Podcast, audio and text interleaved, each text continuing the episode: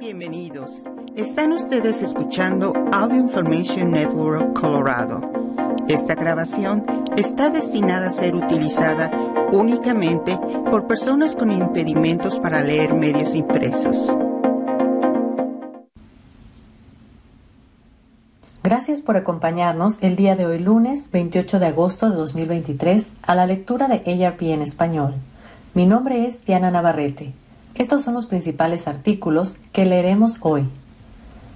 Se acerca la fecha límite para reclamar tu parte de la compensación de 725 millones de Facebook, escrito por Edward C. Bay. Cambian las prioridades laborales entre los trabajadores mayores, según una encuesta de ARP, escrito por Kenneth Terrell. Brote de salmonela vinculado a tortugas domésticas, escrito por Donna Fuscaldo y continuaremos con algunos artículos diversos. Se acerca la fecha límite para reclamar tu parte de la compensación de 725 millones de Facebook. Cualquier persona en Estados Unidos que haya usado la red social durante un periodo de 15 años puede hacer una reclamación. Se está acabando el tiempo si quieres una parte de los 725 millones de dólares que Meta, la empresa matriz de Facebook, aceptó pagar para llegar a un acuerdo en una demanda colectiva de privacidad de cinco años relacionada con los datos de usuarios de Facebook que se compartieron indebidamente con otras empresas. La fecha límite para presentar un reclamo es el 25 de agosto. Si estuviste entre los millones de personas en Estados Unidos que tuvieron una cuenta en la red social más grande del mundo entre el 24 de mayo de 2007 y el 22 de diciembre del 2022, es posible que se te deba una parte de esa compensación. Para presentar una reclamación, puedes enviar un formulario por correo o llenarlo en línea. Presenta tu reclamación. Es dinero, no importa lo mucho o lo poco que sea. Los abogados hicieron un buen trabajo, dice Danny Caron, abogado especializado en demandas colectivas, radicado en Cleveland y propietario del sitio web para consumidores Your Lovable Lawyer. Pide lo que te corresponde. ¿Recibiré una fortuna? No cuentes con ello. La cantidad que recibirás dependerá de cuántas personas presenten reclamaciones. Los honorarios de los abogados podrían reducir hasta en una cuarta parte el total de 725 millones, y otros costos incurridos durante el litigio reducirán la cifra aún más. Calcular la posible cantidad de la compensación es pura especulación, pero un cálculo de servilleta que destina un 25% a los costos legales, no considera costos adicionales y divide la cantidad restante entre los 87 millones de perfiles de usuario afectados, indica la cifra de 6 dólares con 25 centavos. En realidad, Facebook tenía más de 240 millones de usuarios en Estados Unidos, solo en el 2022. Todos pueden participar, pero no recibirán el pago automáticamente. Deben presentar una reclamación. ¿Por qué ocurre esto?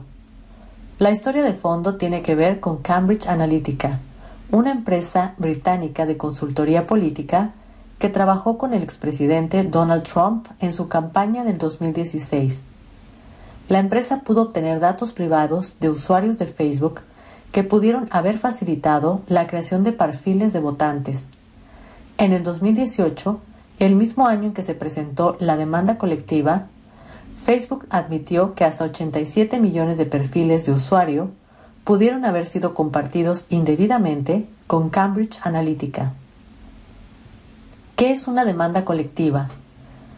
El procedimiento legal permite que un demandante o un pequeño número de demandantes entablen una demanda en nombre de un grupo o colectivo más grande de personas. Como parte de este acuerdo en particular, que aún no ha recibido la aprobación final del tribunal, Meta no admitió haber cometido ningún delito. ¿Cómo presento una reclamación? La manera más sencilla es visitar el sitio web Facebook superprivacysettlement.com y presentar una reclamación en línea. ¿Qué es una demanda colectiva? El procedimiento legal permite que un demandante o un pequeño número de demandantes entablen una demanda en nombre de un grupo o colectivo más grande de personas. Te pedirán que ingreses tu nombre, dirección postal, nombre de usuario de Facebook y dirección o direcciones de correo electrónico relacionadas con tu cuenta de Facebook. Puedes presentar solo una reclamación en tu propio nombre, aunque tus familiares pueden presentar sus reclamaciones por separado con sus propias cuentas. No se contará dos veces tener varias cuentas de Facebook al mismo tiempo. Posteriormente, enviaron un aviso indicando la modificación del formulario de reclamación para acomodar a los usuarios que crearon, pero luego borraron una o más cuentas de Facebook durante la demanda colectiva y luego crearon una nueva cuenta de Facebook en el periodo de tiempo de la demanda colectiva. También puedes descargar e imprimir el formulario y enviarlo por correo a Settlement Administrator Facebook Consumer Privacy User Profile Litigation o solicita un formulario al 855-556-223 o enviando un correo electrónico a info facebookuserprivacysettlement.com. Te pedirán que ingreses tu nombre, tu dirección postal y tu nombre de usuario de Facebook. ¿Cómo recibiré el pago? Puedes hacer tu elección en el formulario de solicitud en línea. Tienes la opción de elegir entre un depósito directo a tu banco, debes proporcionar el número de ruta y los datos de tu cuenta, una tarjeta Mastercard prepagada o mediante pago PayPal, Venmo o Zelle. Nota importante. Ten cuidado con los estafadores que se hacen pasar por expertos legales y que afirman que pueden ayudarte a conseguir tu parte de la compensación de la demanda colectiva es una estafa. ¿Cuándo recibiré el pago? Nada sucederá hasta al menos el 7 de septiembre. El tribunal, el tribunal ha programado una audiencia final sobre el caso para esa fecha. En ese momento se considerará cualquier objeción. Incluso si se aprueba el acuerdo, las apelaciones posteriores al fallo podrían prolongar la cuestión. ¿Sigues escéptico? Muchas personas ignoran las compensaciones de demandas colectivas para las que reúnen los requisitos. En un estudio del 2019, la Comisión Federal de Comercio descubrió que la mediana de la tasa de reclamaciones presentadas en casos de demandas colectivas era solo del 9%. De ser así, cada solicitante podría recibir alrededor de 25 dólares. ¿Me pedirán información personal confidencial? En una palabra, no. El administrador del acuerdo no te pedirá tu número de seguro social como parte del proceso de presentación de la reclamación. Tampoco se te pedirá dinero. No recibirás un mensaje de texto del administrador del acuerdo, una empresa de Filadelfia designada por un tribunal llamada Engine Group, y no te pedirán que envíes un mensaje de texto a sus representantes. Si recibes mensajes de texto de este tipo, lo más probable es que sea un intento para estafarte. Cambian las prioridades laborales entre los trabajadores mayores según una encuesta de ARP. La satisfacción personal y la flexibilidad son indispensables al elegir un empleo. La pandemia de COVID-19 ha cambiado lo que los trabajadores con experiencia buscan en sus empleos. La satisfacción personal se ha convertido en lo más importante según una encuesta de ARP Research en inglés. Por supuesto, los beneficios financieros del empleo siguen siendo una prioridad. Cuando se les preguntó qué características eran indispensables antes de aceptar una oferta de empleo, los encuestados mencionaron la estabilidad laboral 88%, los salarios competitivos 87%, un plan de ahorros para la jubilación 64% y los beneficios de pensión 60% entre sus principales preferencias. Pero todas esas opciones fueron superadas por un trabajo que sea significativo, que 9 de cada 10 encuestados, 90%, seleccionaron. La encuesta nacional de 2.000 personas de 40 años o más se realizó en septiembre y octubre del 2022. Durante la pandemia, Muchas personas se tomaron tiempo para reexaminar sus metas personales y la manera en que su trabajo se integra en su vida, dijo Carly Roskowski, vicepresidenta de Programas de Adaptabilidad Económica de ARP. Debido al alto nivel de agotamiento que tantos trabajadores mayores experimentaron durante la pandemia, especialmente los cuidadores, no debe sorprendernos que el equilibrio entre el trabajo y la vida haya resultado no solo una prioridad, sino también un requisito. Los cambios en las prioridades son especialmente notables entre los encuestados de 40 a 49 años. Cuando se les preguntó sobre su actitud laboral y sus cambios de comportamiento durante los últimos tres años, las personas en este grupo contestaron, pasé más tiempo concentrado en metas personales, 77%, exploré activamente maneras de reducir mi nivel de estrés en el trabajo, 74%, o conscientemente traté de desacelerar mi vida o me tomé tiempo para respirar y relajarme, 74%. El grupo de 40 a 49 años eligió estas opciones en proporciones al menos 10 puntos porcentuales más altas que las de los encuestados de 50 años o más. El trabajo remoto e híbrido sigue siendo una preferencia entre los trabajadores a mitad de su carrera. La encuesta encontró que el 44% de los trabajadores de los encuestados trabajan desde su hogar al menos una parte del tiempo. El 23% de los encuestados dijeron que la cantidad de tiempo que trabajan a distancia ha aumentado desde que comenzó la pandemia. A muchos trabajadores les preocupa la seguridad laboral. Dado que el desempleo generalizado de la pandemia no fue hace mucho y existe la posibilidad de una crisis económica nacional en un futuro no muy lejano, muchos adultos mayores se preocupan por su seguridad laboral, según la encuesta. Aproximadamente el 44% de los trabajadores mayores experimentaron algún tipo de alteración en su empleo durante los últimos cinco años, mientras que un tercio de quienes respondieron a la encuesta dijeron que les preocupa potencialmente perder su empleo este año debido a una economía débil. En general, las personas que buscan empleo pueden elegir puestos entre millones de vacantes de empleo disponibles. La tasa general de desempleo en diciembre del 2022 disminuyó al 3.5%.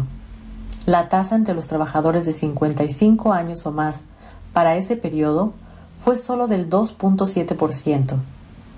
Sin embargo, a medida que los grandes empleadores, entre ellos Amazon, Microsoft y Walmart, anuncian despidos de miles de personas, la encuesta de ARP sugiere que algunos trabajadores mayores están considerando lo que podría significar para ellos una pérdida de empleo inesperada este año.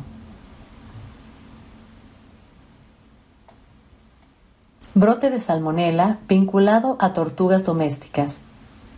Los CDC advierten que estos pequeños reptiles representan una gran amenaza para los adultos mayores y los niños pequeños. Piénsalo dos veces antes de regalarles una tortuga doméstica a tus nietos o tener una tú. Los Centros para el Control y la Prevención de Enfermedades, por sus siglas CDC, anunciaron una investigación sobre un brote multiestatal de salmonela relacionado con las tortugas pequeñas. Si bien cualquier tortuga puede portar gérmenes de salmonela, las que tienen un caparazón de menos de 4 pulgadas de largo son fuentes conocidas de infección.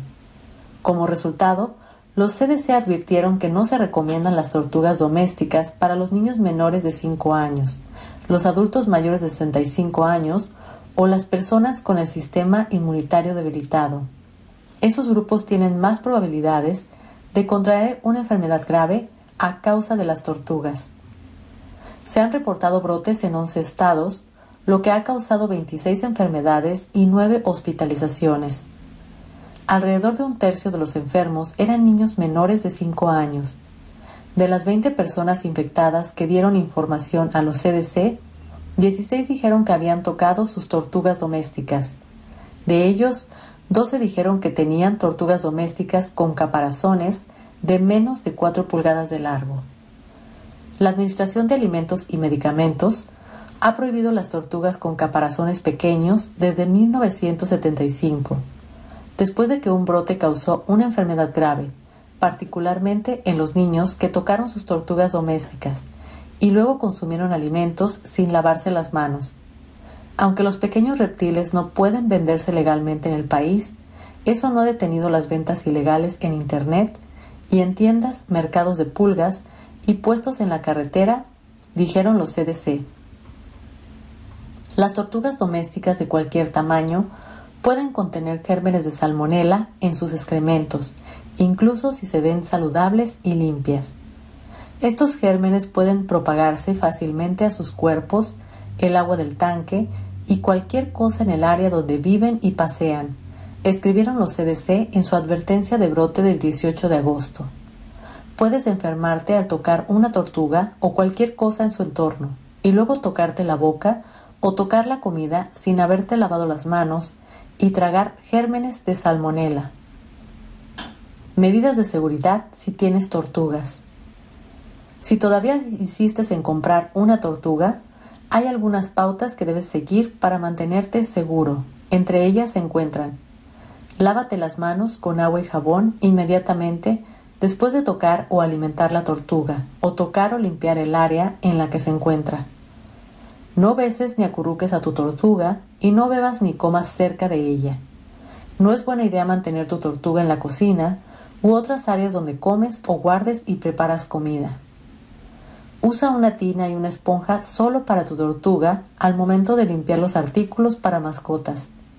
Asegúrate de limpiar y desinfectar el fregadero o la tina justo después de usarlos. Si el fregadero de la cocina es tu única opción, asegúrate de limpiarlo bien una vez que hayas terminado. Señales de advertencia de salmonela. La salmonela es una bacteria que causa enfermedades en 1.35 millones de personas cada año, según los CDC. Es responsable de 26.500 hospitalizaciones y 420 muertes al año. Los síntomas comunes de una infección de salmonela, conocido como salmonelosis, incluyen diarrea, fiebre, dolores estomacales. En los casos graves, una infección también podría causar fiebre alta, vómitos, diarrea con sangre y deshidratación. Una infección también puede ser fatal. La mayoría de las personas infectadas presentarán síntomas entre 6 horas y 6 días después de ingerir la bacteria. Por lo general, las personas se recuperan en un plazo de 4 a 7 días sin necesidad de tratamiento. Estados afectados por el brote de salmonela de las tortugas domésticas. California, Georgia, Illinois, Kentucky, Missouri, Nueva York, Carolina del Norte, Ohio, Pensilvania, Tennessee y Virginia. Laura Esquivel, Somos también lo que sembramos. La escritora y embajadora habla de su proyecto Hermanando Fagones. En el libro que la hizo famosa, la novela Como agua para chocolate, 1989, la cocina es la protagonista como lo es en su vida misma, y que es la autora mexicana, Laura Esquivel, no pierde la meta de devolverle a la cocina el papel que le corresponde. Su proyecto Hermanando Fogones, que comenzó en el 2022, cuando inició una labor diplomática como embajadora de México en Brasil, sigue esa noble misión. La escritora, dramaturga, política y promotora cultural, a sus casi 73 años, está convencida que la pandemia por el COVID-19 nos ha hecho estar más alertas en cuanto a qué cocinar, cómo y dónde obtener los alimentos. La búsqueda después de la pandemia es justamente esa, es volver a nuestros huertos orgánicos, a hacerte responsable de lo que comes, a sembrar, a cosechar, a cocinar en casa. Enfatiza en una entrevista exclusiva con ARP desde la misión diplomática en Brasilia. Las estadísticas la respaldan. Un estudio del Food Marketing Institute, un centro que analiza los hábitos de compra de alimentos en Estados Unidos, reveló en el 2021 que el 49% de los consumidores estadounidenses cocinan más en casa que antes de la pandemia.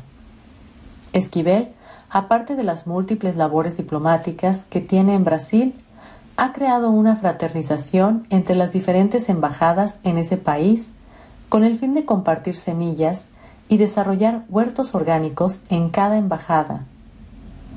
Para la elaboración de sus platillos tradicionales, las cocineras de cada embajada se han encargado de tener las hierbas, las plantas y legumbres que necesitan, explica Esquivel. La gastronomía nos une.